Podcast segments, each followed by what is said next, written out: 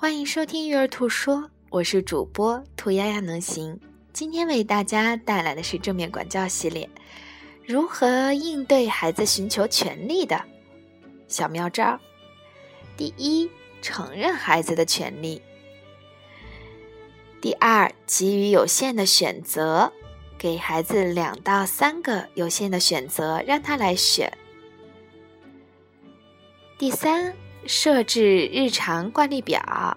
第四，家长离开并保持冷静，父母主动的做积极的暂停。另外呢，就是行动，然后不要说话。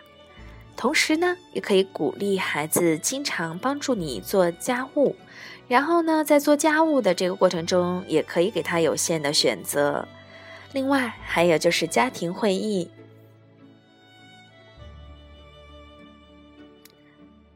感谢你的收听，我们明天再见。